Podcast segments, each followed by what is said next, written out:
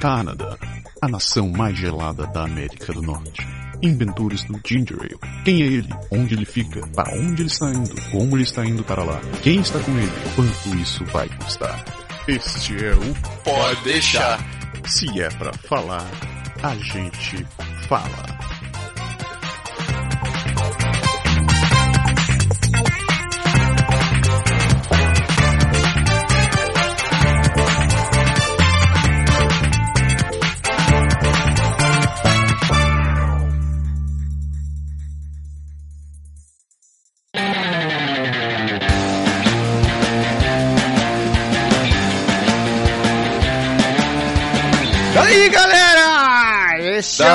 Galera! Sejam bem-vindos de volta, eu sou o Japa. Eu sou o Berg Lindo. E esse é o Pode Deixar, segunda temporada, programa de número 13. Semana de frio intenso. Frio, tempestade, urso. Tem sensações de menos 30, 32, 34. Menos 43 e o inverno não começou. O inverno começa ainda daqui a 5 dias. É, quem, quem não sabe, esse programa tá indo no ar no domingo, se você tá ouvindo essa porcaria no domingo ou durante a semana, mas a gente tá gravando na segunda-feira, como de praxe, né? Então, Quem escutar na semana que vem vai dizer, ah, mas o inverno começou. é, o inverno começou, mas a gente tá gravando ainda não começou, mas dá a, sen- começou, é. a sensação é que já começou, faz tempo. Faz tempo, tu é doido. Duas tempestades de neve já tivemos já, cara. Duas tempestades. A primeira você gravou, né? Deixa eu te contar essa. Ah, Este ser inteligente, assim, rapaz, uma Sara me falou 10 vezes quando tiver tempestade, dá uma de doido, ponha a câmera e vai pra rua, sai correndo. filmar. Aí eu criei coragem, né? Minha mulher me chamando de doido, eu criei coragem, catei o, o- minha roupa todinha, botei, Meteu a GoPro na cabeça. Meti a GoPro na mão mesmo, tá na cabeça, não, na mão, botei pra gravar, né? Fui lá pra fora, cara. Eu coloquei a câmera em cima do, do bolinho de neve, né? Só que a neve tava só aquela poeirinha fofa, né? Aham. A câmera uau, entrou e afundou dentro da, da neve. Aí eu fui lá e tive que tirar a câmera assim.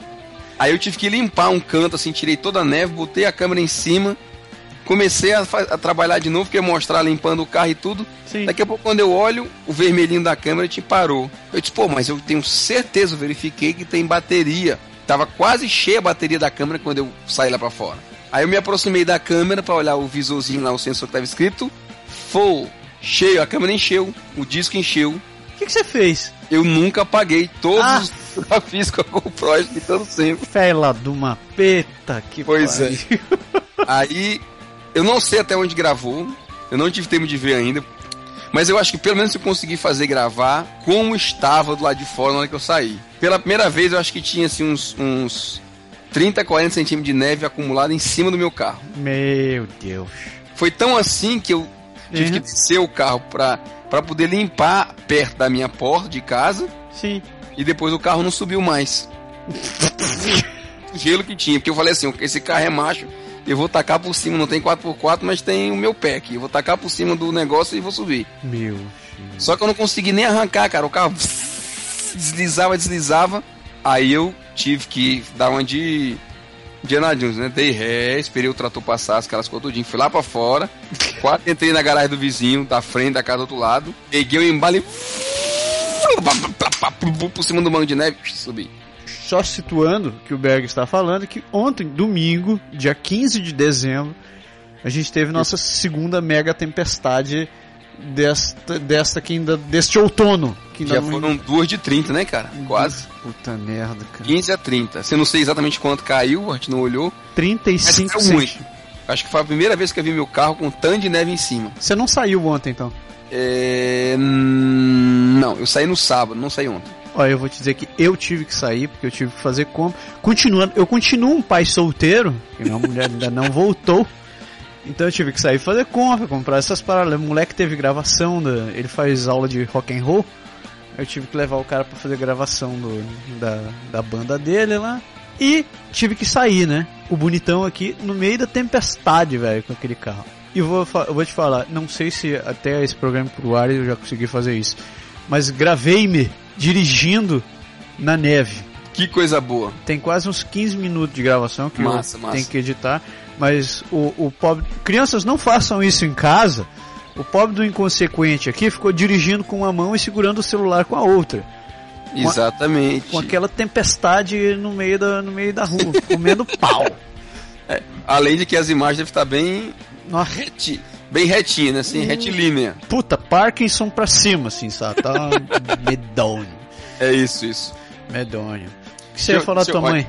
Pois é, antes de falar minha mãe, só mandar um abraço rápido pro Zé, certo? Zé. O Zé, com quem tava te falando agora há pouco no nosso briefing, é o, o, o esposo do, do, da prima da Júlia. Tive na casa da Júlia, encontrei com eles.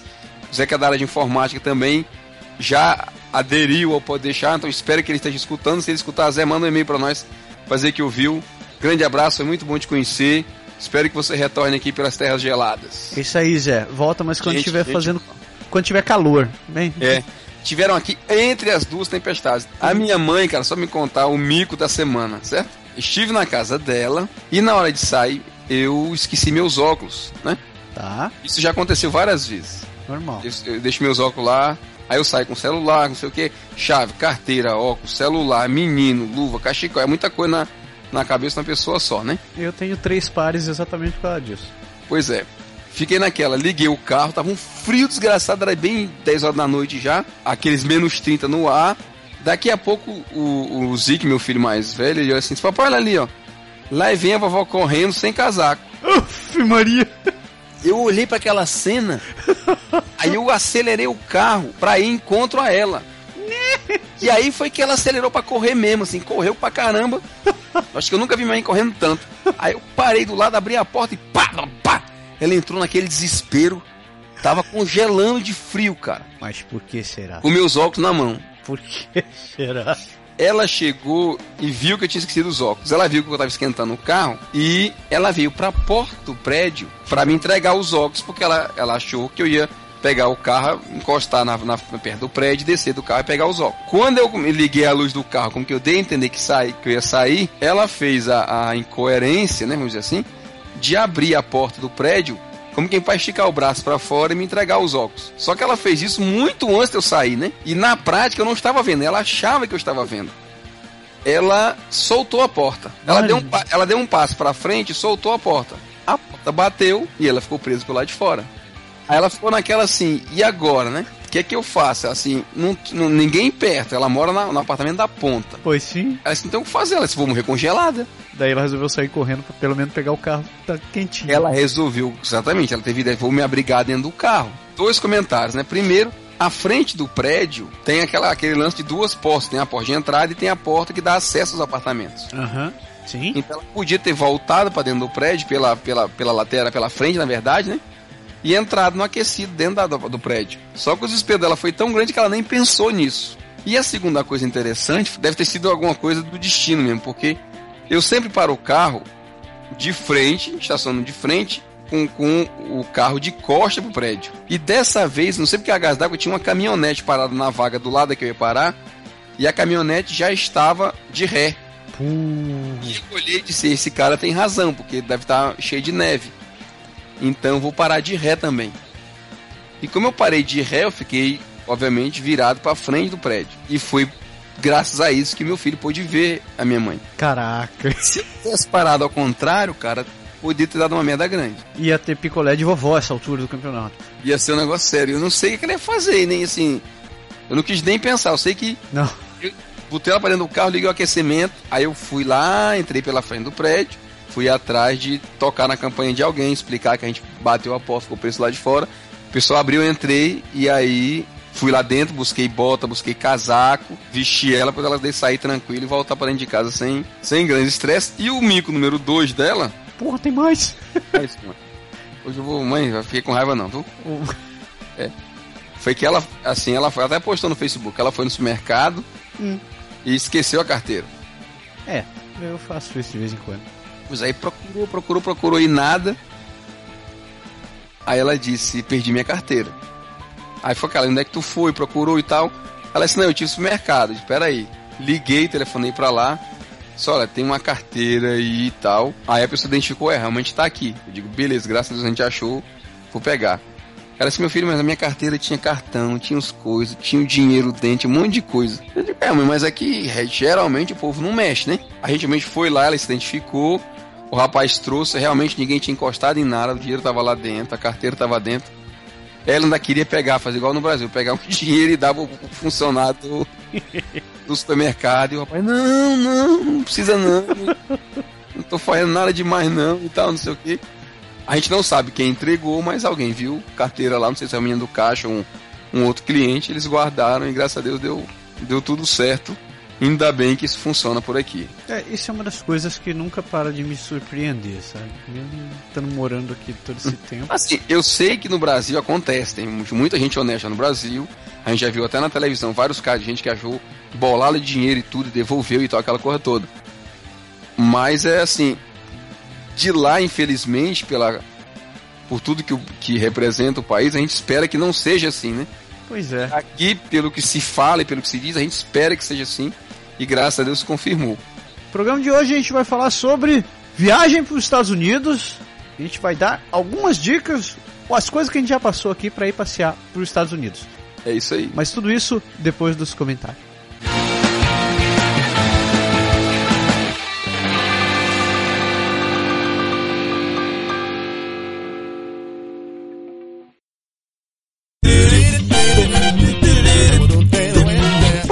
Comentários da semana. Muita gente escreveu, mais de 5 mil e-mails na nossa inbox.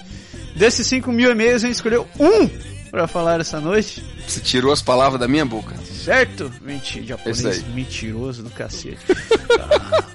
ah, Se tivéssemos 5 mil e-mails na nossa boate, teríamos um problema grande pra, pra, fazer, ver como é que a gente ia fazer isso no programa. Se, se tivessem 5 mil e-mails na nossa, na nossa inbox, rapaz, a gente tinha pelo menos um estagiário essa altura.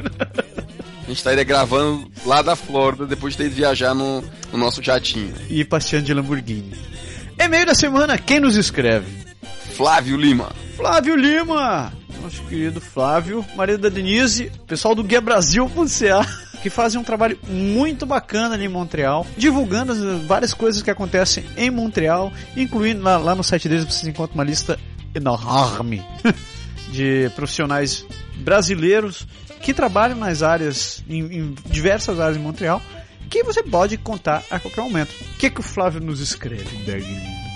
Então, a Denise, que junto com o Flávio tem um Guia Brasil, ela escreve assim: O site novo está bem legal, parabéns. Sugestão: vocês poderiam comentar sobre as novas palavras que criamos no português influenciadas pelo francês ou inglês. Realmente é uma ótima ideia, tá anotado.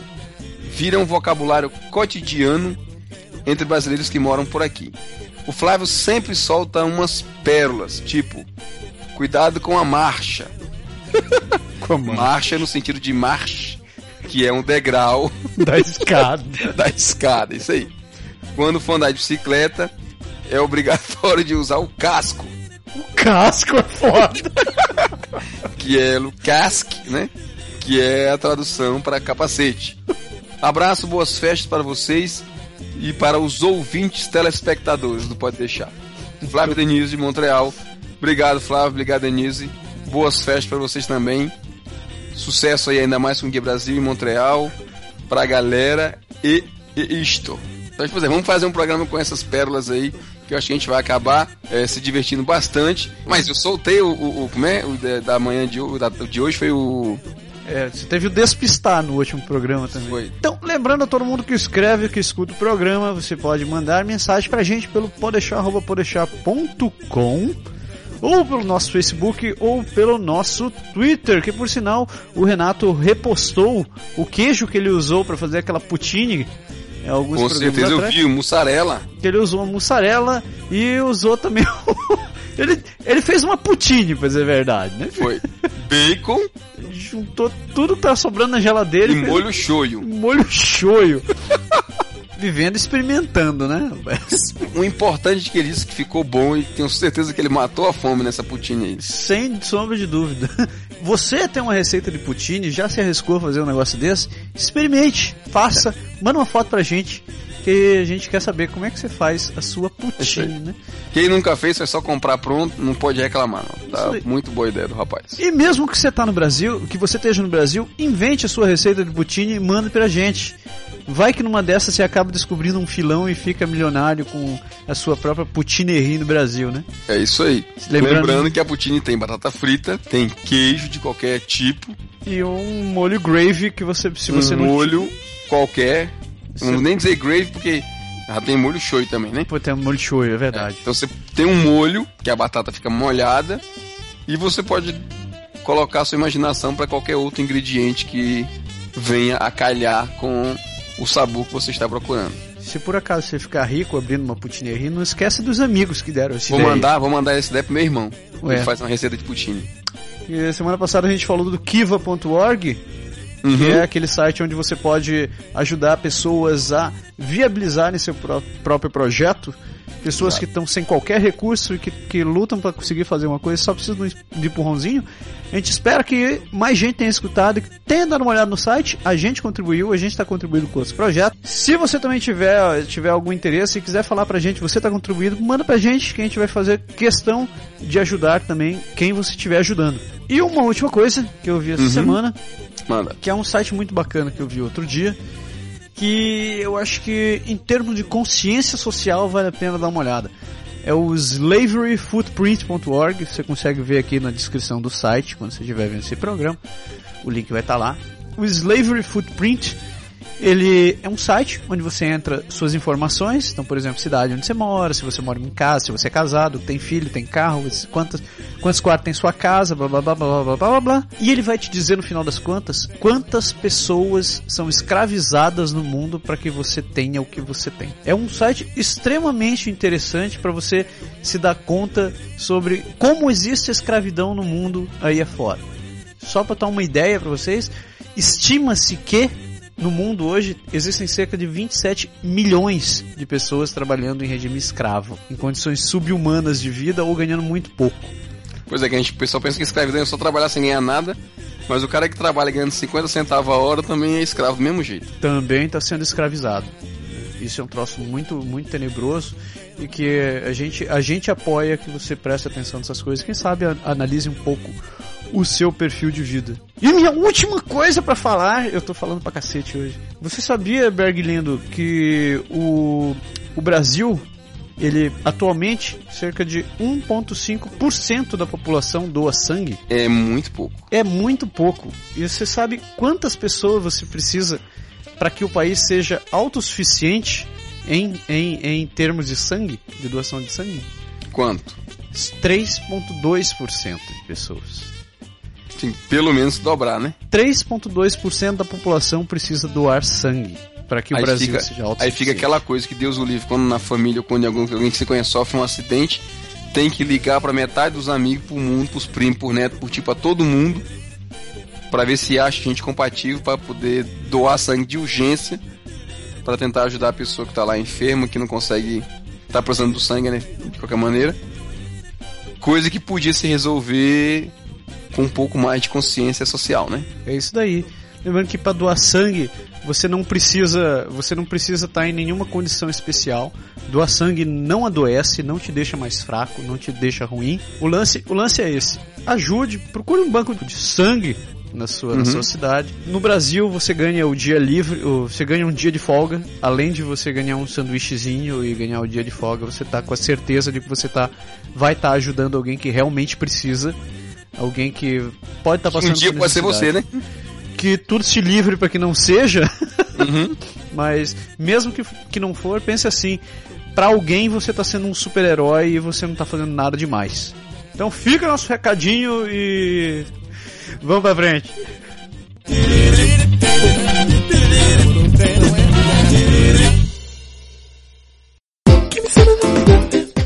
programa dessa semana vamos falar sobre viagem pros Estados Unidos. Isso. Os estados. Pros estados. Certo, os, os Estados Unidos. Usando uma boa liaison em português. é isso aí. Os Estados Unidos, então não vamos pros Estados Unidos. É. Les Estados Unidos, isso mesmo. É pior ainda em francês, né? Les Estados Unidos. Les Estados Unidos. E os caras ficam bravos quando eu chamo que o nome da lanchonete é Chesaston. Ele, mas não tem esse Z! Eu, porra, mas você fala Zetades Unia, eu não posso falar, porra. Cacete. Porra. Mas você colocou esse Z no Chesaston. Mas tem um Zzão ali. É Chesaston. Ches. Tem um Z no final, porra. O cara fala que eu não posso. Né? É verdade, uma ah, falsa liação. Mas é isso aí. madrugada. Então. Pior, pior do que, muito pior do que isso é o Tim Mortons, que já tá morto faz tempo. O Tim Mortons. Esse eu acho cruel. Ai, ai. Hoje a gente vai falar, contar para vocês como faz, como você faz vivendo no Canadá já para ir passear nos Estados Unidos. Que, que, que, que, tipo de visto você precisa, como você pode ir para lá e que lugares que a gente foi que valem a pena na nossa opinião, assim que a gente já foi, né? Uhum, é isso aí. Então, primeira coisa, você residente permanente, você é, trabalhador temporário, você estudante, você que mais raio de parte que você pode ter aqui que você não é canadense ainda? Turista mesmo? Turista, turista também. Você está aqui no Canadá, está passando um tempinho aqui, ou você já mora aqui e você tem aquela brilhante ideia. Porra, eu sou vizinho dos, sou vizinho dos gringos, eu quero ir passear lá, né? Uhum. Primeira coisa que você precisa, não basta você estar morando no Canadá se você não é canadense. Você vai precisar de um visto. É isso aí. Felizmente, o, o Baraka da Brahma lá, ele está muito, muito, muito um coração aberto ultimamente. E tem facilitado bastante a liberação de vistos pra galera que quer passear nos Estados Unidos. Uhum. Talvez porque os caras estão quebrados e precisam de gente comprando lá, né? Mas. É, não vem ao caso. Não vem ao caso. De toda forma, você vai precisar uhum. de um uhum. visto. E o visto você tira nos consulados americanos. Claro, né? Exatamente. Se você mora em Quebec, o consulado. Aqui tem um. Aqui tem um. Muito bom, por sinal. Montreal tem outro. Uh, onde é o nome daquele lugar mesmo? Toronto tem outro, Vancouver tem outro, e tem vários outros que você consegue descobrindo procurando no site por Visa United States no Google. Você vai achar. Falando daqui, da, da terra congeladas, né? O consulado de, uh, dos Estados Unidos fica ali do lado do Chateau Frontenac. Isso. Em frente ao Fleuve Saint Laurent. No ventinho. No ventinho. Se você agendar para tirar um visto agora no inverno, então você vai saber por que, que a gente está falando do ventinho. Isso. Principalmente porque não tem, não, não é assim, não que seja pertinente para o caso agora, mas vale de qualquer maneira a informação, por questões de seguranças, você não entra no consulado americano se você já não estiver na sua vez da sua senha no processo. Então, como o espaço lá é um espaço reduzido, o prédio não é muito grande, você espera lá de fora. É. Então faz a fila do lado de fora. Aliás, não precisa nem de fila, que você tem a sua, sua hora marcada e tudo, mas você espera lá de fora que chova, que neve, que vente, que faça sol, que faça 40 graus ou menos 40. Você não entra sem ser a sua vez. Eu sei disso porque eu tomei chuva com a minha mãe da vez que eu fui com ela. Puta, tava chovendo quando você foi lá? Tava. Isso assim, não dessa vez agora. Minha mãe veio aqui, antes, antes da minha mãe vir morar aqui, ela morou, ela veio aqui passar as férias com a gente há uns dois anos. E a gente tava de planejamento de ir pra Boston. Uhum.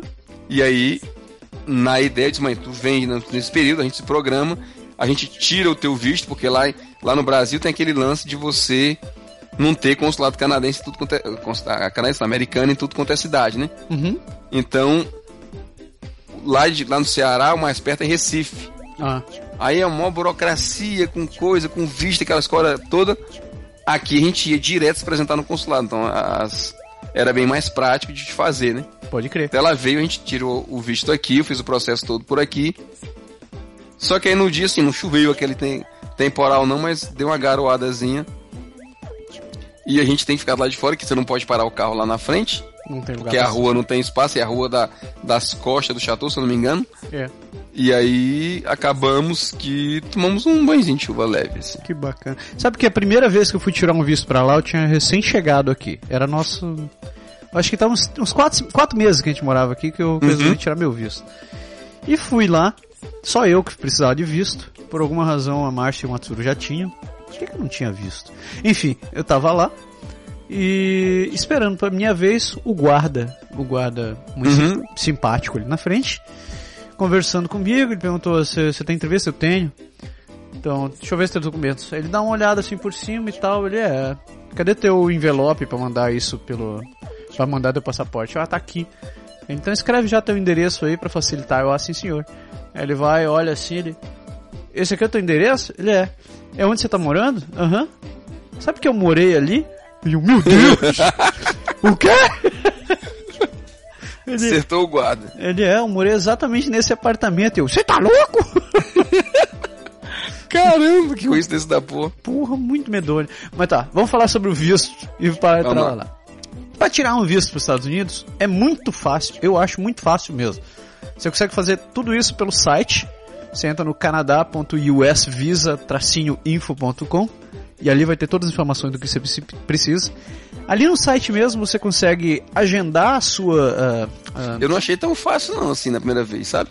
mas- Assim, na verdade, na verdade, assim, eu não achei o, por onde começar. Depois que eu comecei, realmente é bem simples. Você segue a. É uma, são etapas, você vai seguindo e ele vai é, depois te você. mandando, né? É igual andar de bike, depois você engrena, o troço vai. Uhum. Mas é, eu concordo. A primeira vez foi meio complicadinho. Mas o. o eu, acho, que- eu achei o site mais novo. O site novo agora já mais Pois é, organizadinho. o- né? exatamente, o site, quer dizer, o site novo, ele é mais bem feito, porque o outro você tem como duas fontes de informação. O site antigo você tinha o site americano, Sim.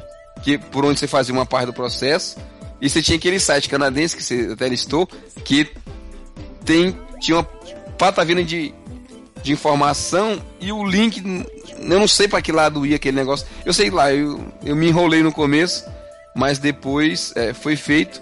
E outra coisa, você manda tudo realmente direto, né? Até foto, tudo, cara. Você não precisa fazer mais nada. Tudo, tudo. Ele te mostra um calendarinho, um calendáriozinho com os dias que você tem disponível. Te permite escolher onde você quer fazer a tua entrevista, assim, em Quebec, em Ottawa, em Montreal, em Toronto, em Vancouver, em Calgary, onde quer que seja. E ali mesmo ele já te, já, já te pede para mandar a foto, ele diz os formato, o formato da foto, que formato tem que estar. Eu recomendo que você procure uma parede branca da sua casa e tire a foto do, antes. Teste eu fiz. trocentas vezes aquela foto, não, não ponha sombra. De preferência use, pegue uma lâmpada, deixe ligada assim, não use flash. Use a lâmpada para Foi, foi exatamente isso que eu fiz. Eu bati a foto, assim, bem próximo pro rosto ficar nítido, com a câmera normal, sem flash. E aí ela, a imagem ficar grande, você depois reduz ela para para proporção da- do modelo da foto que eles falam lá no site. E com qualquer editorzinho de foto simples, você corta no tamanho desejado, manda para lá ficar beleza. Pois é. O custo, se não mudou ainda, era de 160 pila, você pagar. Era mais ou menos isso, uns 160 dólares. O site novo já tem alguns anos que ele te permite pagar com cartão de crédito. Uhum. Então você pode pagar tudo por ali, fazer tudo, tudo por ali, literalmente tudo por ali, e você só fica com a entrevista marcada pro, pro, pra ir consulado. Isso, no final ele te sai um formulário com um códigozão de barra deles lá de, se- de segurança e você imprime esse papel e você tem que levar esse papel junto com as instruções que tem marcado lá. Isso. De modo geral, ele vai te, ele vai te pedir um monte de documento. O, o, o que eu acho o, o necessário é, primeiro, o passaporte, claro, né? Não vai esquecer seu passaporte.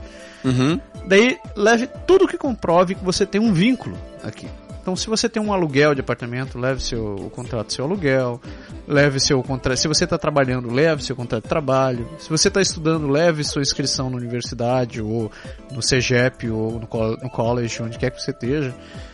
É, que mais você pode ter? Você tem filhos na escola? Pô, mostre que você le- leve. Eu ia dizer leve os filhos, mas não. É. Ah, leve o- o- A prova. a prova, o boletim de- do menino Isso. pra escola e tal. Então mostre coisas que você E tenha se visto. você já tem as informações da viagem, você leva também. né? Muito importante. Leve informação de pra onde você vai, onde você pretende ficar, quanto tempo você pretende ficar. Então não vá, não vá cair de paraquedas. É igual no Brasil. Chegue lá e seja e, e explique já, se planeje antes de chegar lá. E diga, eu vou pra tal lugar, vou fazer tal coisa, quero gastar tanto, vou passar tal período, vou, vou- é, é isso que eu quero fazer. Fale inglês ou francês, se não leve alguém que fale. Porque você normalmente lá você faz uma entrevista com a com a vice-cônsul lá. E ela... e ela fala uma das duas e você tem que responder. Se você não responder, ela não libera teu visto, não. É, ela até arranha espanhol, mas não queira. Fale, não queira, exatamente. Fale inglês ou francês. É, você vai deixar o passaporte lá, eles vão te mandar, eles vão, vão dizer para você pegar, eu acho que é no UPS, eu não lembro mais onde, onde que, que ele te manda pegar. Se você estiver em Montreal ou em qualquer outro canto, eles vão te informar, eles vão te dar um formulário dizendo onde é depois, depois que você tiver passado. Isso, porque não, eles não entregam o visto na sua, o passaporte na sua casa, você recebe uma, uma carta do consulado dizendo que seu visto está pronto e que está, o seu passaporte já chegou e que ele se encontra nesse endereço e você e que se leve tal, tal documento que você com isso aí você tira o seu passaporte. Só você tira o seu passaporte lá. Isso. O visto, se nada mudou, é, geralmente tem validade de 10 anos. Os novos vistos sendo emitidos têm validade de 10 anos. E são aquele B1, B2 que está direito a, a fazer turismo e viagem de curto período, né? É isso aí. Quando você for fazer a entrevista, não leve nenhuma porcaria eletrônica para aquele lugar. Se você tiver celular, iPod, iPad, ai puta que o pariu, não leve, não leve nada, não leve nada porque eles fica não... na porta, não fica não?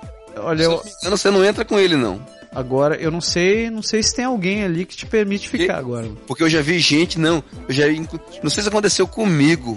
Aconteceu comigo? Ou foi com, não, acho que não aconteceu comigo. Foi, eu vi gente que tava com o celular com essas coisas, que teve que procurar nos prédios ao lado do consulado um jarrinho de planta, uma coisa para esconder o aparelho que não entra mesmo com. Não, eles não deixam. E eles são e eles são, eles brigam com você se você fizer isso, porque eles dizem: "Tava escrito e você trouxe, não traga".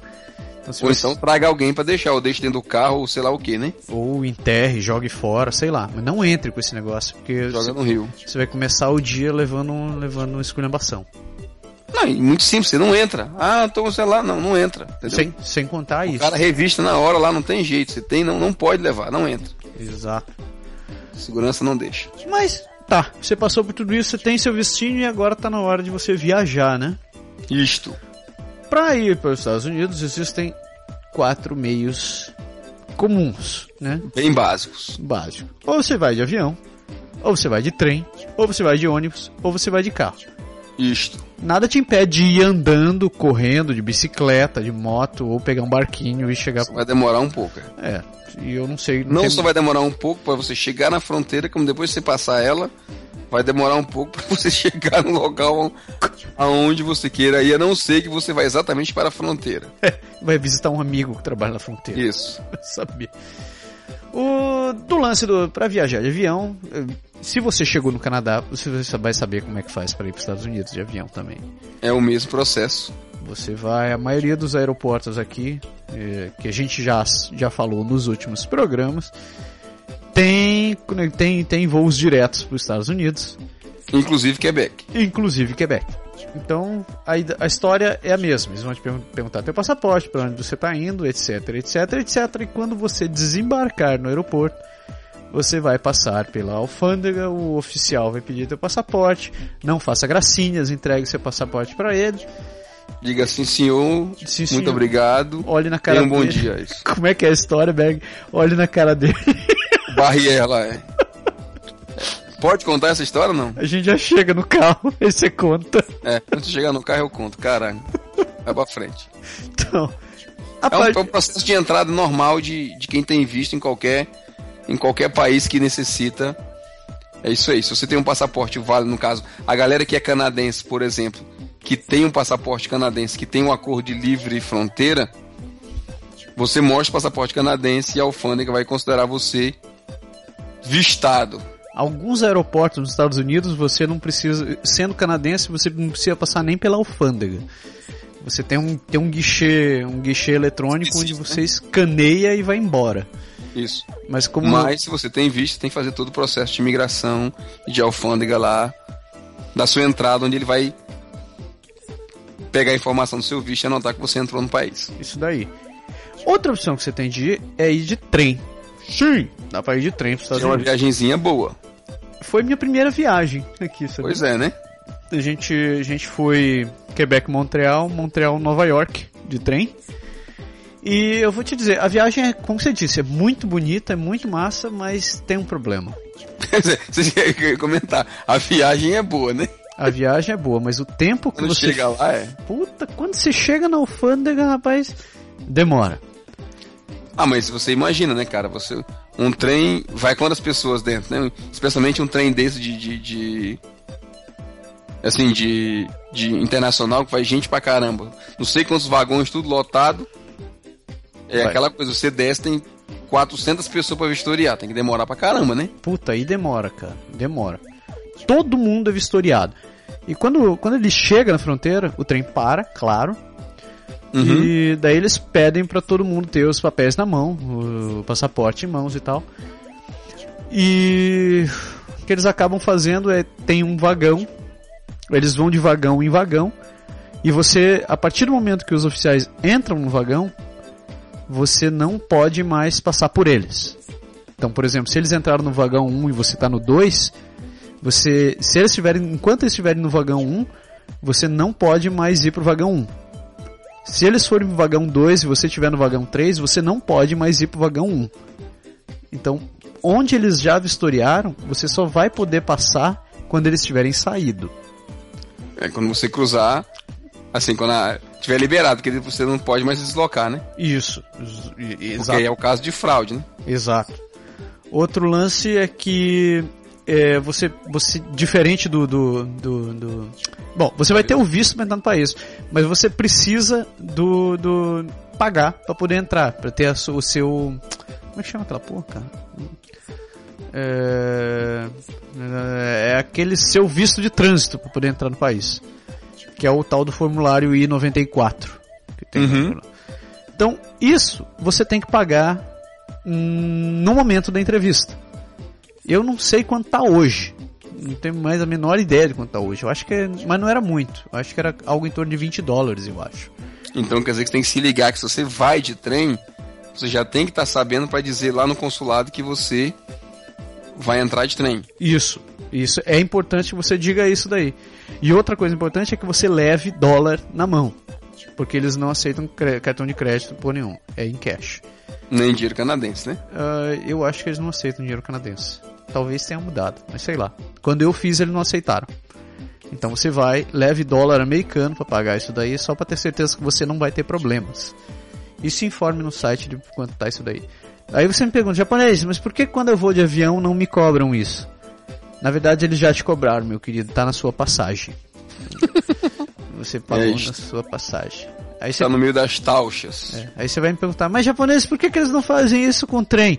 Meu querido, se eu soubesse, eu tava, eu era dono da companhia de trem. Eu não sei por que, que eles não fazem um negócio desse. Deve ter alguma razão bem lógica pra isso. né? Pois é. Se você for de ônibus, o processo é muito parecido com o de trem, salvo que tem muito menos gente. Ah, Uhum. No caso do ônibus, eles fazem todo mundo descer para serem, para para serem, como é que chama? Para serem entrevistados. Uhum. Então você passa por aquilo ali. Eu já ouvi histórias de gente que estava irregular, que estava dentro do ônibus, que simplesmente é retido ali e você não pode entrar. Então você perde a sua viagem. Então tenha certeza É, na que você verdade, tá assim, certinho. Mesmo assim, mesmo de avião, né? Assim, de avião você desce, mas não sai do aeroporto. É, você não sai do seu Dos outros meios de, de transporte, de carro, de ônibus, de trem, de qualquer coisa, bicicleta, a pé, se você não tiver correto, ou eles suspeitarem que você não está correto ou não tem boa fé, você não entra e acabou. Não tem jeitinho não, meu amigo. Não tem jeitinho, não.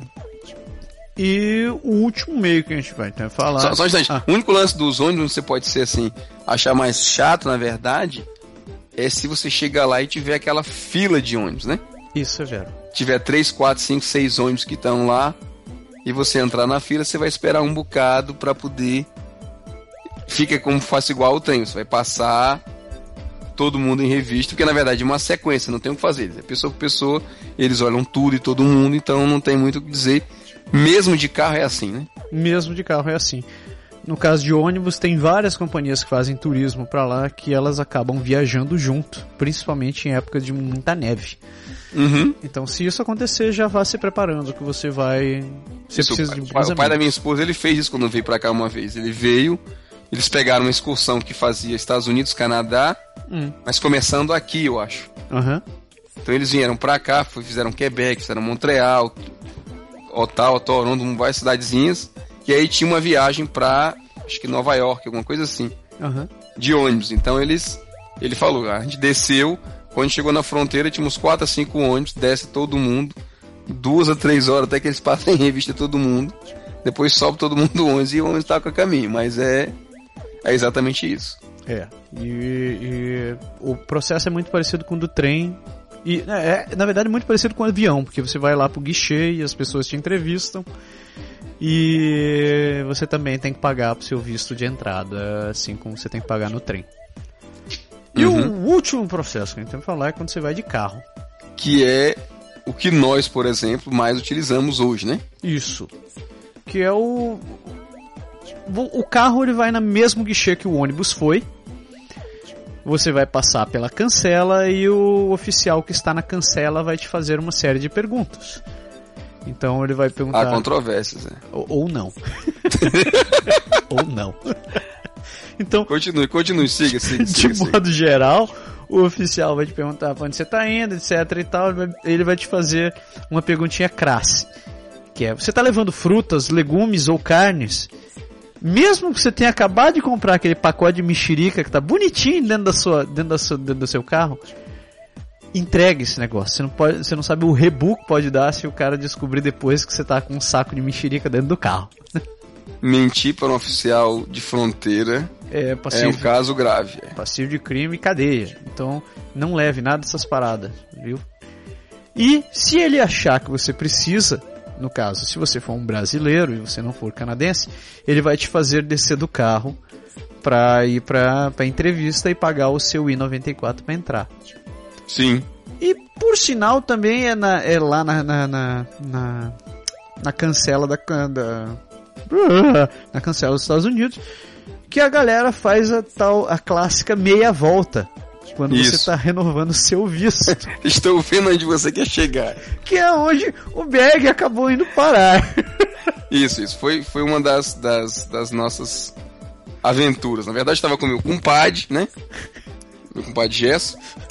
E eu já, eu já nessa época já era cidadão canadense. Já tinha meu passaporte canadense, então eu tinha livre entrada, não tinha problema. E ele, o Gesso, tinha feito o processo de imigração dele, saiu. E quando você já reside no Canadá e você recebe o teu visto canadense estando no Canadá, para que o visto tenha efeito, você precisa sair do país e entrar de novo. Que é o que assim, você precisa sair do país e, e quando você entrar na- depois disso, é, é exatamente o que conta. Então, nesse caso, como o Massaro acabou de comentar, o pessoal vai fazer a tal da meia volta. Quer dizer, você atravessa os Estados Unidos, passa a fronteira, faz o retorno, entra pelo Canadá na fronte- do lado, da fronteira do outro lado, e aí você faz a sua saída e sua entrada do país na, na mesma hora. Não tem. Não deveria ter grandes problemas, né? pois é, dá pra ver. Então, pra variar o que aconteceu, nós chegamos lá, na fronteira. Nesse, vale dizer, estávamos no final de semana do Grande Prêmio de Montreal de Fórmula 1. Puta. Então tava cheio de gringo na no Canadá, obviamente, para assistir a corrida lá em Montreal. E Montreal fica somente a 30 minutos da fronteira de carro, Bagatela. de uma das fronteiras. Então, nós tivemos a brilhante ideia de dizer assim: vamos aproveitar que a gente já tá aqui, leva a tua documentação toda com você com a gente na viagem. A gente vai passar três dias em Montreal para ver a, a corrida lá. Então a gente vai na fronteira dos Estados Unidos rapidinho e volta e pronto. Realmente foi rapidinho e voltamos rapidinho. O que demorou foi lá, durou pra, cabra, pra caramba. Pra começar, quando a gente encostou na fronteira, aquela maravilha, não tinha ninguém, a gente parou direto. Assim que a gente encosta aqui, eu levanto o vidro que eu olho, esse com meu inglês bem, bem gringo assim, meu inglês bom, né? Tem um armário de uns 12 metros de altura por uns 42 de comprimento. O Hulk perto dele, acho que ficaria com medo. Mal encarado. Mal encarado pra caramba. Que olha pra gente e diz, bom, eu acho que a única coisa gentil que ele disse foi o good morning. Good morning. Depois disso, né, ele olhou pra mim, eu disse, olha senhor, a gente tá querendo vir pra meu amigo fazer a, a- o processo de imigração dele e fazer o não quero saber. Não me interessa. Tá com seu passaporte? Sim, senhor. Pô, né, moço? Tá aqui o seu passaporte, meu passaporte. Entreguei meu passaporte canadense, né? Entreguei lá. Daqui a pouco o cara olha pra mim e disse, senhor. Eu olhei pra ele e disse, seu passaporte não está assinado. Eu digo, Puta que merda. pariu. E agora?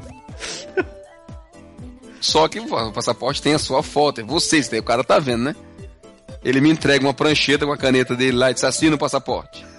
Nessa página aqui. Sim, senhor, chefe. Assinei meu passaporte lá, entreguei de volta. Aí ele se recolhe, faz aqueles pi, pi, pi, pi, um monte de coisa lá no sistema e tal. Aí ele olha pra mim de volta e diz assim: Essa pessoa que tá do lado, você conhece? Aí você respira duas vezes pra não dar uma resposta grosseira e não fazer piada com o cara, porque se você cair nessa besteira, você vai preso. Então não faça. E aí eu disse, sim senhor, conheço. Ele disse, quem é? Eu disse, é um amigo meu. É o grilo falante. É o Grilo Falante, é um amigo meu que está. Nem disse mais a história que eu ia levar uma mãozada do cara se eu falasse de novo que ele queria fazer o negócio da imigração, né? Aí eu disse, é um amigo meu e tal. Como é o nome dele? Aí eu falei a informação todinho, o cara perguntou e está certo. Aí ele disse, olha, o senhor está vendo aquela aquela barricada bem ali? Eu disse, tô. Tem um oficial lá, você tá vendo o oficial? Tô. E ele apontando lá pro local, né? E ficarei, ficava assim, vamos dizer. Imagina uma, uma, uma, uma faixa de. uma rua de três faixas, mais uma faixa de ônibus, assim, a quarta faixa. Sim. Nessa quarta faixa onde tinha barricada lá, e onde lá na ponta, no final, onde tava policial, dava pra ver. E ele aponta lá pra. Exatamente o que você falou, você tem que descer e ir lá na, na- no prédio lá pra fazer o processo. Era exatamente pra lá que ele tava indicando que nós deveríamos ir. Eu disse, sim, senhor, e eu tô lá olhando, ele disse, então você vai pegar aqui, vai sair pra direita, vai olhar, entrar pra barricada e vai pra lá. E eu olhando pra lá, ele disse, senhor, olhe pra mim quando eu estou falando com você. Na hora de se Seu filho. Pela, pela, pelo podcast você não tem imagem, não dá pra ver, né? Mas imagina você olhando pro cara e dizer, é, eu tô vendo ali do lado de lá, né? Você tá, você tá apontando pra ali, pra aquela direita, 45 graus, norte, hemisfério, aquela coisa ali, né? Eu tô olhando pro senhor, mas eu tenho certeza que eu tô vendo, eu tenho um olho aqui no meu ouvido, na lateral, eu consigo ver aquela porra lá que você tá apontando, olhando pra sua cara. Seu filho do Imbecil. corno. Puta que pariu, que coisa. Mas aí aquela história, isso foi o meu pensamento, né? Eu disse, claro, senhor, com certeza eu estou vendo, não tem problema nenhum. Ele disse, o senhor sabe que o senhor não tem direito de continuar a sua a sua jornada. Se o senhor entrar aqui e passar reto no processo, no, no- no- na estrada, o senhor vai ser perseguido e pode mesmo até ser alvejado. Ele disse, não tem problema, eu vou lá pra direita, no 45, o hemisfério norte, ele pode ter certeza, não se preocupe não, senhor. Eu vou, eu vou. Aí ele pediu os passaportes, pediu passaporte, as informações do meu, meu, do meu compadre, passou tudinho e a gente mandou pra lá. Quando a gente passou pra lá, que chegamos lá, obviamente estava a policial. Ela disse, me dê a chave do carro. Eu disse, senhora, entreguei a chave do carro. Ela guardou, trancou num cofre lá. Porra. Se você correr a pé, vai ser alvejado do mesmo jeito. Eu disse, senhora. Ela falou isso? Não, falou não, tô brincando. Aí entramos, vai pra aquela porta ali, entramos lá. Quando a gente entrou, cara, só tinha uma pessoa. Minto, duas. Tinha uma, uma e acho que as duas estavam juntas. Eram, tinha cara de, de, de- da, da sua região ali, da, das bandas do- da Ásia pra aquelas bandas ali. Aham. Entendeu? Dois, dois japas, chinês, sei lá o quê. Um tava sentado e o outro tava lá no guichê falando com o oficial. E tinha uma galera, assim, tinha uns 20 policiais, acho que em treinamento, alguma coisa assim. em Todos num só guichê, ó, acho que num sistema. O cara tava dando algum tipo de formação pra eles. E a gente esperou ali um pouco, sentamos lá, ficamos olhando. Enquanto a gente tava sentado esperando, um dos policiais que tava em treinamento lá começou a, a encarar, assim, sabe, daquela olhada com cara de mal. Acho que ele tava fazendo, fazendo treinamento psicológico com a gente, né? E ele começou a olhar pra mim assim, ele olhava, olhava, olhava, eu baixava a vista, ele olhava pro outro lado. Aí quando ele virava pro outro lado, começava a rir, né? Assim, a rir, e voltava ao normal dele como ser humano. Aí ele naquela coisa assim, conversando com, com o policial vizinho dele, ele ficava sério de novo e me encarava de volta, assim. E o meu compadre lá pra mim disse, esse cara tá olhando pra nós aqui. Eu digo, é, exatamente, ele tá olhando pra nós. E você não sabe como reage, o problema é esse, né? Assim, se eu dou encarada num filho da égua desse e ele vem cismar comigo, pode dar, né? Dá merda. Dá merda, né? Você não sabe qual é a reação, você é a vítima ali na história. Mas eu resolvi fazer, de que eu tenho um passaporte, eu quero ver se essa porra desse passaporte perde pra alguma coisa. Quando o cara me deu a terceira encarada, eu comecei a encarar mesmo. e eu segurei a encarada até que ele tirou. Até que ele piscou e te mandou um beijinho. Ele mandou um beijinho. Veio na minha cabeça, mas não, não foi bem isso o caso. Eu acho que ele viu que eu não ia parar e acabou desistindo e ele não, não veio mais. Fomos pra lá, né? Chamaram o, o, o meu compadre pra ir lá. Ele não, falava muito bem inglês, então eu fui lá tentar dar uma mão. Também o meu inglês também, né? Essas coisas todas, mas fui lá pra dar uma mão. Quando o oficial que vem pra, pra falar com a gente, né? Aí pergunta uma coisa, pergunta outra. Teve uma questão que a gente não entendeu, ele não sabia, ele falou: "Não se preocupe que eu vou chamar alguém para ajudar". E aí o policial que vem, né? Que chega na frente da gente, Foi tá simpático. escrito na etiquetazinha do nome do cara, né? Barrière. Ou seja, seu barreira. Seu barreira. Eu digo, pronto. Agora é que a gente não sai daqui mais hoje. Isso já demo, isso já ia para mais de, de 45 minutos nessa história, certo? Caralho, era pra só uma, era só uma voltinha. Meia hora viagem, 45 minutos lá dentro. Cara, por coincidência do destino, o Barrière não só falava francês, eu acho que ele tinha dupla nacionalidade, ele falava francês perfeitamente, acho que ele morava do lado canadense, inclusive. E, e ele era policial lá, ele tratou a gente super bem aí, passou a atender a gente em francês, foi bem mais fácil, o Gerson conseguiu se resolver sozinho. E processo voou, assim, depois disso que ele chegou lá, foi super rápido. Acho que nós levamos uns 10 minutos no máximo depois disso. Vem cá, um troço que eu nunca te perguntei, isso daí era o que? Era, era, era, era do lado canadense? Do lado americano. Ah, isso era no lado americano? do lado americano. Isso é assim que a gente desceu. A gente sai da de Montreal, desce, desce, desce. Quando você para, você para do lado americano para entrar para os Estados Unidos. Mas o Gerson não tá, o Gerson não tá pegando o, o- a entrada dele no, no, no Canadá? Isso, mas ele tinha que sair primeiro, né? Ele tinha que sair Caraca, para entrar para os Estados Unidos para poder de lá entrar para o Canadá, né? tu- tudo isso foi só pro cara dar uma voltinha? Tudo isso foi só para dar a voltinha. Pela mãe do Conan. Daí, aquela história. Liberou a mulher, a gente voltou, pegou a chave do carro, a mulher disse, olha, o retorno é ali, você sabe que você não pode continuar. Aí realmente ela falou, você sabe que você não pode continuar em frente, então você faz o retorno ali, você pega a segunda faixa e você vai sair na fronteira canadense. Aí você faz o seu processo lá. Pegamos o carro, demos uma volta, fizemos o, retorno. Chegamos lado da fronteira canadense, tinha uma policial, uma mulher, Ah, parênteses à parte, gata, vai apanhar, Berg. vou. Mas assim, super gentil, disse, olha, bem-vindos ao Canadá, como é que vocês estão e tal, não sei o que. Aí eu expliquei, digo, olha, nós vamos, a gente acabou de passar aqui, fizemos uma volta, porque ele precisa de entrar. Ela disse, ah, não tem problema, pega a documentação dele, vai naquele guichê ali, você foi lá e tal.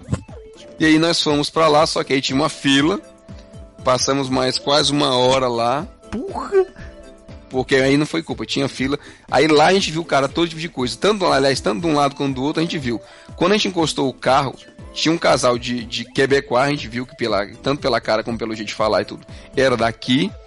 E eles não passaram. Não sei que cargas d'água era o problema. Mas eles tinham passaporte, que eu sei que eles tinham passaporte canadense, tudo, obviamente. Uhum. E eles. Os guardas encasquetaram com alguma coisa, ele não entrou. Ele tava puto o cara, mas ele não passou. Cara, Ele tinha- tava lá tentando resolver, eu não sei se faltou documento, se faltou alguma coisa. O cara não passou, cara. Você já viu aquele vídeo do Teta entrou, saiu, deu a volta e o cara ficou lá, ele não passou. Já viu aquele vídeo do Teta Clack? Dos caras indo pro, pros Estados Unidos? Que tem o Ford Focus? Não vi não. Eu vou te passar esse negócio. Se você tá Mano. acompanhando esse programa, você vai ver o vídeo ali no, no final, os comentários.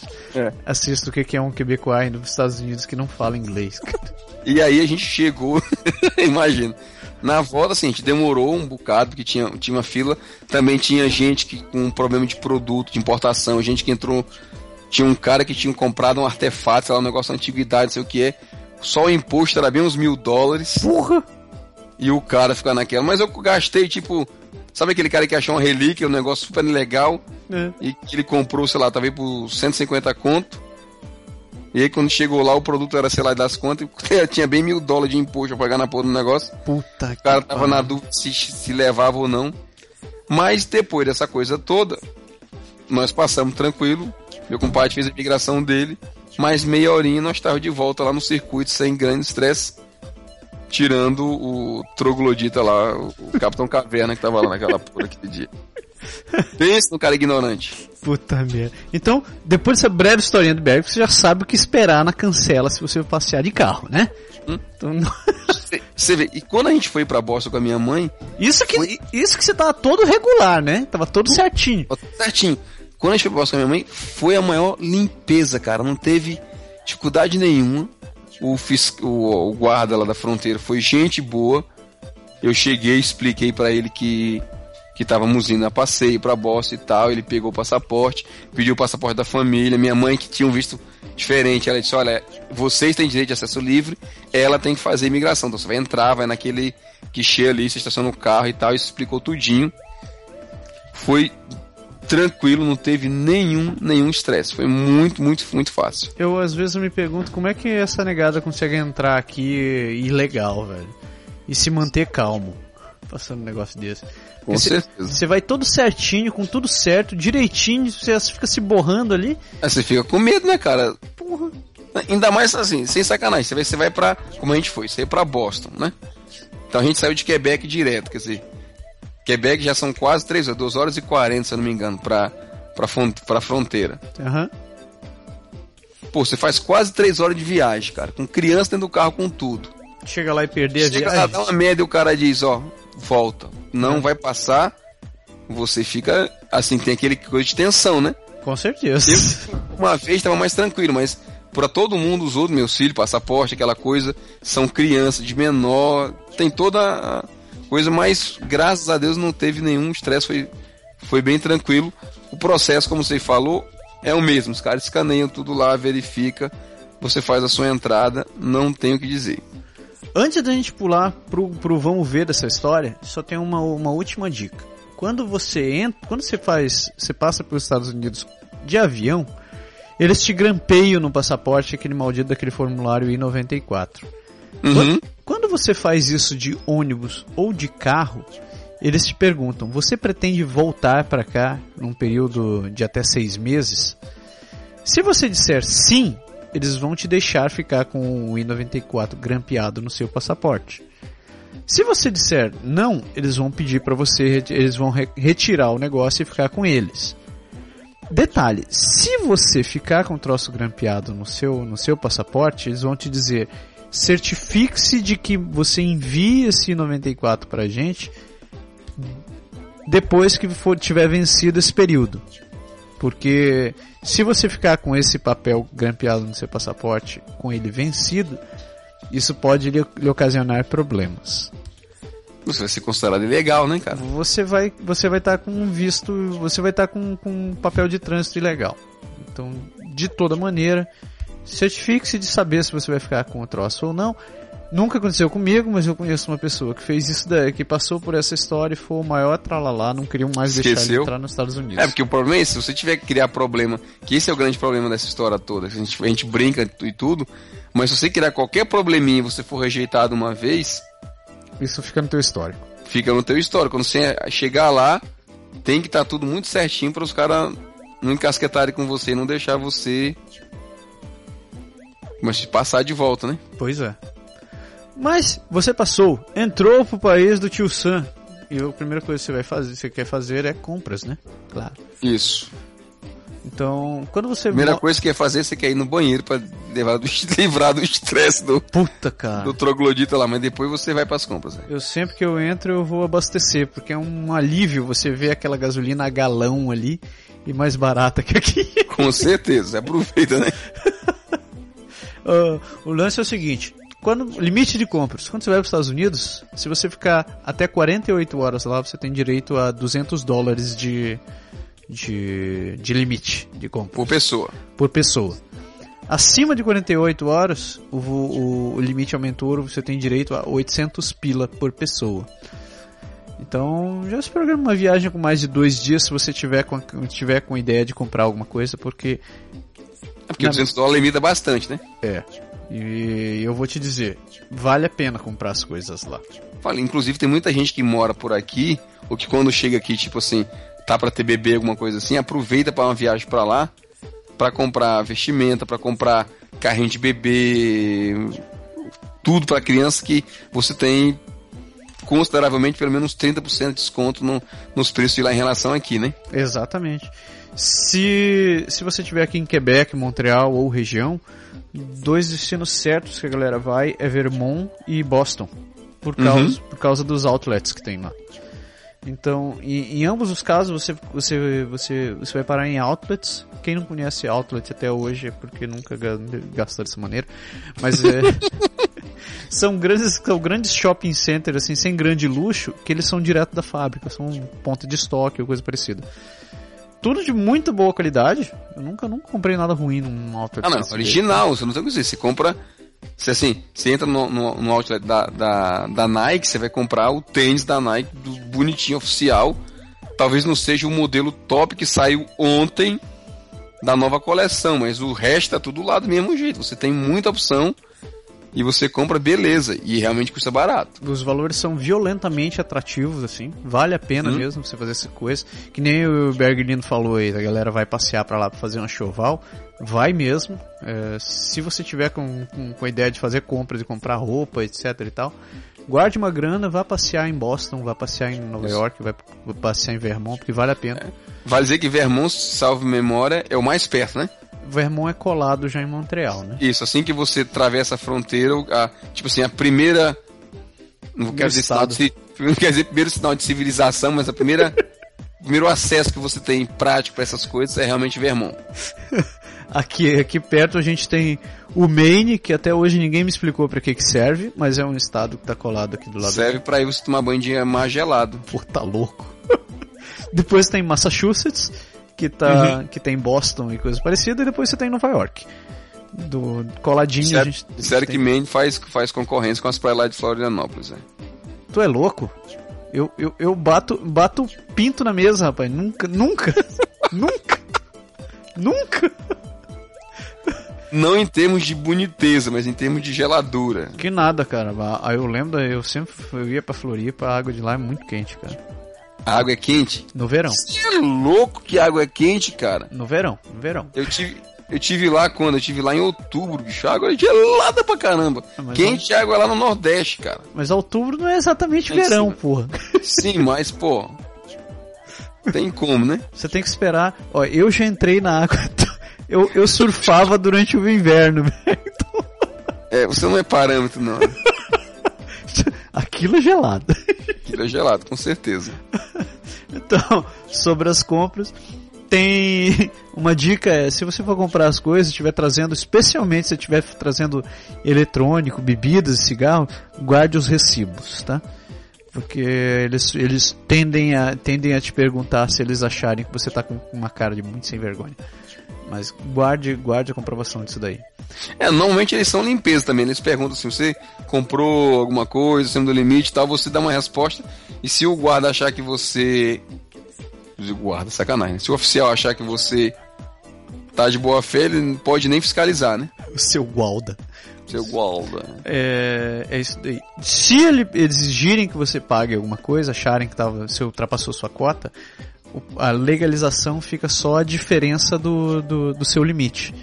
Então, se você comprar 1.058 em dólares em, em, em, bens e produtos e o seu limite for 800, então você vai ter que pagar 250. Você vai ter que regular usar os 250 que você extrapolou. Exatamente. Que geralmente não é muito, não. É só, é só a regulação das taxas mesmo. O, o que eu recomendo em comprar, em comprar nos Estados Unidos que vale a pena? Roupa, vale a pena. É, qual é o nome daquelas outras coisas mesmo? alguns eletrônicos vale a pena. Pneu, vale a pena. Qual é o nome daquele negócio? De verão, né? De verão, pneu de verão. Pneu de inverno, não compre aqui. Uh, instrumentos musicais, vale muito a pena comprar lá. Falando como músico, vale muito a pena comprar lá. É porque tem diferença boa de preço. As lojas aqui são, instrumentos musicais são meio carinhos. São, são ruins, são nojentos. Sem contar que lá tem mais variedade de produtos e mais qualidade. Vale a pena, vale a pena. E, então é isso daí. Galera que gosta de os produtos da Apple, entra nas Apple Store lá, vai aproveitar os descontos, né? Isso, isso.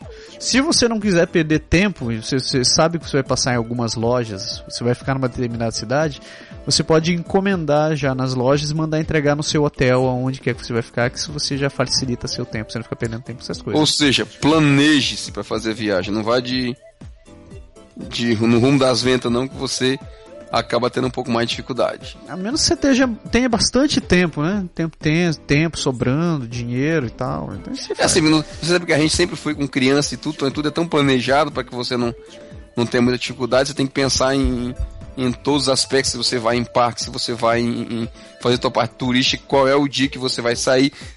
Estando aqui no Canadá e nos Estados Unidos, tem que se preocupar com a meteorologia. É vero. Pra você não inventar de, de pegar os dias de. Não falo nem de frio, porque assim, eu já fui no inverno, inclusive, quando a bosta estava frio, para burro me arrependi. Mas, assim, não poder ter aproveitado mais a cidade que oferece. Mas, assim, se escolher a. Até quando você faz o teu planejamento, você olhar a meteorologia, você consegue saber, tipo, ah, faz sol hoje, amanhã, chove no terceiro dia. Tal assim, você já pode dizer assim, ah, então esse, esse dia da chuva, se amanhecer cinza, realmente eu vou para um outlet. Se não mudar, eu vou fazer outra coisa. Você pode se planejar e se organizar para aproveitar o máximo. Já, uma vez que você cruza a fronteira, você está contando o tempo, né? Uma coisa muito importante, se você mora em Quebec principalmente, eu posso afirmar de carteirinha, não tem nenhuma outra província aqui no, num raio de muitos mil quilômetros que seja tão eficiente em termos de tirar neve quanto aqui. Então, se você estiver pensando em ir para Boston para ou qualquer outra região aqui por perto que sofre com o inverno e que esteja fora do Quebec, eu estou falando dos Estados Unidos, uhum. se prepare porque as coisas podem não funcionar muito bem como você quer. Então você pode, Passei por experiência dessa eu. Você pode ter estradas fechadas, você pode ter estabelecimentos fechados, você pode ter um monte de coisa fechada porque eles sofrem realmente com o inverno. Eles não investem tanto uhum. quanto se gasta aqui com, Isso. com Denejimã. A gente passou por uma, por uma experiência dessa quando eu fui pra. A gente tem tempo ainda? Tem, temos. Tem. Então, beleza. A gente, quando a gente foi pra Boston, nós. Assim, lá foi beleza. Na volta a gente pegou. Não, não chegou a ser uma tempestade. Na volta a gente pegou uma. Não sei como determinar, uma variação de temperatura. A gente saiu de Boston, tava chovendo. Deu uma esquentada rápida caiu, esfriou pra caramba. E aí voltou a, assim, a temperatura que deveria estar normal, certo? Pum. Isso ao longo da viagem. O que aconteceu? Congelou a estrada. Congelou a estrada. Pum. E assim, a estrada de Boston, pelo menos para aqui para Quebec, o caminho que a gente pegou, não sei se tem, tem outras, mas é desnivelado, assim, você vem assim, por baixo e volta bem por cima, assim, como se, como se tivesse montanha acima e montanha abaixo, sabe? Sim. Então, quando a gente veio, eu não percebi isso, porque a gente só, tava sol, tava tudo bonito, sequinho, bonitinho, a gente foi. Na volta, a gente tava numa parte assim, mais. Se atravessa umas montanhas, passa bem no meio da montanha, onde realmente é frio. E aí quando você sai disso, que é quando bem abre assim a, a, paisagem e tudo, você vê. Fica, é inclusive bonito de ver a primeira coisa bonita que eu vi foi uma caminhonete e duas vans de cabeça para baixo. Caralho! Isso, assim, não na faixa que a gente estava, no lado de quem vinha para Boston. Certo? É louco. A gente tava voltando, a gente pegou do lado de quem vinha. Assim, te juro que me chocou a imagem na hora. Eu olhei aquele carro com as rodas para cima. eu disse, vale assim, assim, tão assim que na hora eu não pensei, poxa, acidente. Mas esse eu não vi ninguém dentro do carro, nem movimentação, nem nada, né? E aí quando eu volto realmente minha vista para frente de novo, começou a parar o trânsito na nossa frente. Tinha um caminhão na nossa frente, ele ligou o pisca-alerta, da frente ligou o pisca-alerta, liguei o meu também, o de trás ligou. E aí foi reduzindo, diminuindo, diminuindo, diminuindo. O caminhão parou e eu parei. Quando o caminhão parou e eu parei, cara, a gente freou assim. O carro deu aquele momento de parou, os dois carros escorregaram para a esquerda assim. Caraca. Em direção ao barranco. Puta. A, assim, a sorte. A gente teve aquele susto inicial, mas eu não tava na faixa da esquerda, tava na faixa da direita, né? Hum. Então a gente não viu, tinha um guarda-reio tudo, mas de tão, cara, tava tão gelado que eu desci do carro para pedir informação e eu tive que me segurar no carro para não cair. Caraca, bicho. Estava realmente, devia ter uma camada de gelo de pelo menos uns 2 a 3 centímetros. Tu é doido. Gelo, gelo mesmo, gelo. Não tem da água, gelou ali tudo. No meio da Frio. montanha. No meio, cara. E o cara, o caminhão, cara, o, e, a, e a estrada, ela tipo assim, talvez ela tivesse uns 3, 4, 5 graus de inclinação em direção ao barranco, né? Aham. Uhum. Você ficava de. Sim, você não percebia que estava de lado, mas o carro não estava na. Você via que não estava na pista reta. O caminhão, cara, o caminhão parou na minha frente, deslizou pro lado. É a, ca, a carreta todinha, ela. Eu digo, vale, meu Deus do céu. Aí foi que avisaram que tinha tido um acidente com outro caminhão lá na frente. Não. E que tinha parado a. a, a tinha bloqueado a estrada. Tu é doido. E a gente não sabia quanto tempo ia ficar, né? Tu é doido. A gente ficou ali, sem ter o que fazer. A gente deve ter esperado umas duas horas mais ou menos ali. Passou o carro pela faixa que a gente não, não fechou, obviamente, junto da, da ribanceira. Passou um carro do, de bombeiro, passou dois carros de polícia e passou um, guin, um guincho, um negócio assim, sei lá o que. E aí passou assim, fui passando, costurando o pessoal um pouco, foi, foi, foi até lá. Demorou, como eu falei, quase umas duas horas. E aí de repente começou a andar de novo. Graças a Deus, eu voltei pro carro. E a gente foi saindo. Cara, o caminhão derrapou, não sei se ele bateu num lado ou no outro, alguma coisa. O cavalo e a carreta, o eixo quebrou. Caraca! Desceu assim, envergou para baixo. O, a, a, no caso do, do, cavalo do caminhão, as quatro rodas, as duas de trás foram para pro chão. Sim. A frente tava toda amassada, que deve ter batido com descontrole. E foi exatamente, a, acho que a carreta, né, a carga, que virou que impediu o, o trânsito seguir, entendeu? Pela madrugada. E aí o, o, o guincho lá, o que diabo foi que eles foram, conseguiu empurrar a bicha para colocar ela pro lado da ribanceira, liberou uma faixa e a gente foi para lá. E foi quando eu vi que do lado de, de quem tava indo para Boston, tinha a polícia chegado lá e eles estavam. Aí passou, primeira vez que eu vi, passou um caminhão com sal e passaram três carros da polícia com pisca-alerta ligado e tudo, fazendo o controle pro pessoal reduzir a velocidade, que realmente a coisa tava, tava feia. Tu é doido, tu é E- doido. Passamos da montanha, alguns poucos quilômetros depois, voltamos a solo de, ni- de chão de novo, né? Parte baixa, cara. Voltou a chover. A gente veio de chuva e Boston até Quebec, sem exceção. Cheguei de, de noite, ia chegar às 6 horas, cheguei quase 10 horas da noite em casa. Mais que Boston. Mais que bosta, é isso aí. Mas a viagem foi boa, no, no geral, tirando a chuva que até chateava um pouquinho, foi, foi tranquilo, a gente ainda pensou assim, ah, dorme em Montreal, não dorme em Montreal, nós vamos dormir mais na frente. O pessoal não queria dirigir mais com. com achar que eu tava cansado para dirigir com no, na chuva de noite e tal. Mas a gente acabou tocando pra Quebec mesmo, e graças a Deus foi tranquilo se não fosse os pequenos incidente, coisa que serve como experiência para você pensar bem e analisar mais ainda do que você já, já analisou, né? Por isso, programe sua viagem. Perca um tempo um pouco mais para poder dar uma olhada no caminho que você vai passar, se descobrir. Não conte muito com o seu GPS. Uhum. Inclusive, só, só para terminar minha história, quando eu saí de. Quando eu cheguei a Boston, eu sabia que no dia que eu ia voltar tava chovendo. Ah, Estaria chovendo. Mas estaria chovendo, tudo bem. Viajar com chuva não é nada do outro mundo. Mas que passar na minha cabeça que a chuva ia congelar? ao atravessar as montanhas ia acontecer isso, cara, te juro, não. Te juro, é teu primo. Não. Não chegou a passar pela cabeça, tanto mesmo porque a gente passou pelas montanhas por tudo na ida e tava só aquele clima muito bom, a gente nem percebeu que tava na. Assim, você vê que baixou a temperatura porque o carro é acusa, mas você não. Não passa por nada, né? É, não dá pra brincar não, velho. Não dá pra brincar, não, cara. Aí você vê, velocidade, sabe aquela coisa de gente achar que a estrada tá boa e de um canto que você vai a primeira vez não conhece, como se você só confiando no GPS, meu, sei não. Não confie. Preste atenção, procure, pesquise, olhe, porque e tenha sempre um plano B quando você for viajar de carro. Os. Com certeza. Porra. Só para fechar aqui o nosso programa, algumas dicas de o que, que você pode fazer se você estiver indo passear num lugar a primeira vez. Várias cidades dos Estados Unidos têm o tal do City Pass, que é um, que é um bloquetinho onde te dá acesso a várias atrações dentro da cidade.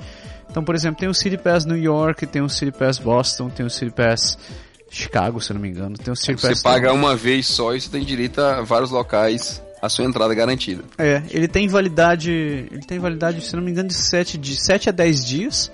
Uhum. Ele te permite acho acesso. já vi, já vi até de duas semanas, eu acho. Eu acho que tem até mais, né? Uhum. E, e, vale a pena porque o valor que você paga por ele é bem menor do que se você fosse pagar cada uma das, das atrações que você vai visitar. É, isso, isso tem que analisar bem, né? Se você vai realmente visitar quatro, cinco atrações, vale a pena. É. Se você achar que vai ficar rodando muito na rua, as mulheres fazendo compra e você não vai conseguir, pode sair mais barato você pagar os ingressos individuais. Mas se você vai de turista, mesmo assim, para conhecer os locais e para passear, o Siripass é uma ótima, ótima pedida. Mesmo se a mulherada for fazer compra, você pega o Siripass e vai passear. Daí você deixa elas fazendo compra. Deixa elas fazendo compra, né? Deixa elas fazendo compra. Outra dica que essa foi o Andrezão que deu, quando ele, quando ele foi para Nova York, ele disse que valeu muito a pena ter pego aqueles ônibus de turismo de teto, teto aberto. Isso eu fiz em Boston. Porque eu acho que você pode falar disso daí também, que pelo menos quem não conhece lufas da cidade, o, City, o, o, esse City Tour ele te dá um, um overview bem legal, assim, genérico de tudo que tem por ali, te conta algumas curiosidades e pelo menos te situa. Te diz aqui, aqui é tal região, aqui é tal região, aqui aconteceu tal coisa. Eu acho que a vantagem, cara, é que, primeiro, o sítio dura no máximo umas duas horas. Não é um negócio que vai consumir o teu dia inteiro. Segundo, assim, eu, eu sempre peguei essa ideia de fazer. Eu chego, olho o preço do sítio normalmente nos hotéis que você se hospeda já tem o, o pacote e tal o ponto de, de saída é perto dos hotéis. Então você pega no primeiro dia mesmo, você chegou lá, você viajou durante o dia, chegou lá duas, três horas da tarde, almoçou e tal, tudo. Pega o City Tour, faz a, a tua voltinha, você conhece, você começa a, já a ver a tua sequência, os cantos que você vai. Se você tá, já saiu programado de ver quais coisas você queria observar, quais cantos você quer visitar, você tem uma ideia de da cara que tem, de como é, entendeu? Isso. E, e, que, nem, que nem eu falei, ele te dá uma visão geral, assim, de pelo menos conhecer a cidade a primeira vez. Se depois você resolver ir andando por conta própria, própria e ficar descobrindo, bom, daí é com você. É, mas é uma boa opção para quem está completamente perdido e não curte essa ideia de sair explorando a cidade. Isso. E inclusive, o instituto, inclusive o Instituto tem uma ideia que você é, ele é válido pro dia inteiro, né? Isso. Então você pode. E, e às vezes, lá de Boston, se não me engano, era válido por, pelo final de semana todo. Então você pode então descer você, num ponto. Você pode, exatamente, você pode descer num ponto, entrar para ver a atração que você ia visitar, sair, pegar o próximo, o próximo horário do City Tour e continuar a tua, a tua viagem. Isso.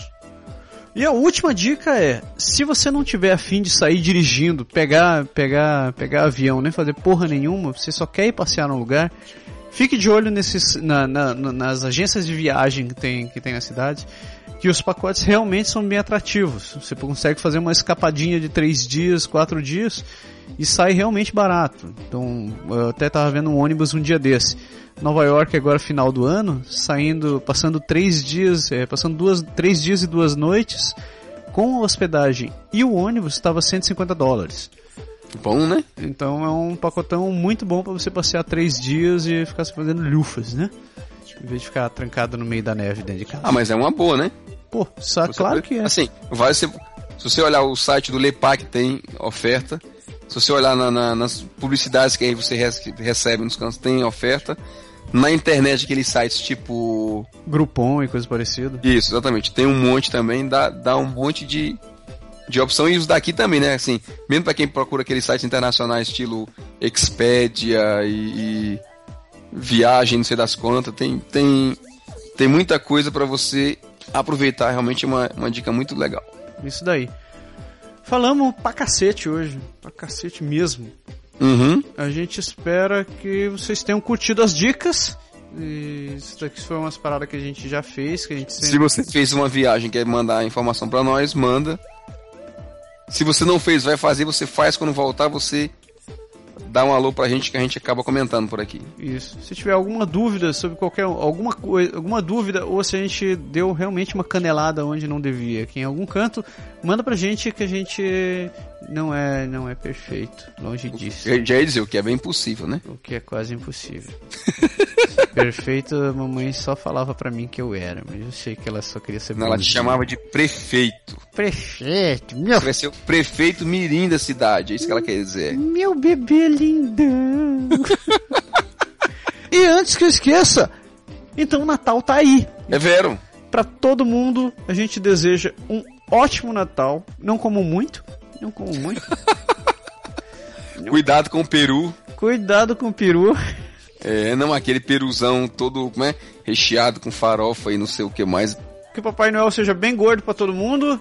E a gente se vê semana que vem. Se quiser mandar presente pra nós, pode mandar também, né? Sempre aceitando É doações. Natal, a gente aceita. Sempre. É isso aí, galera. Feliz Natal. Aproveitem bastante e até o próximo programa. Até o próximo. Pode deixar. Tchau. Tchau, tchau.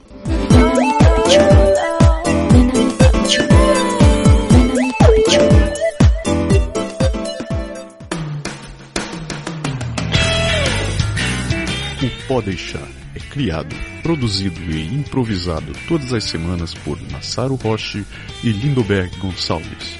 O Pode Deixar foi gravado e produzido em Quebec City, Canadá.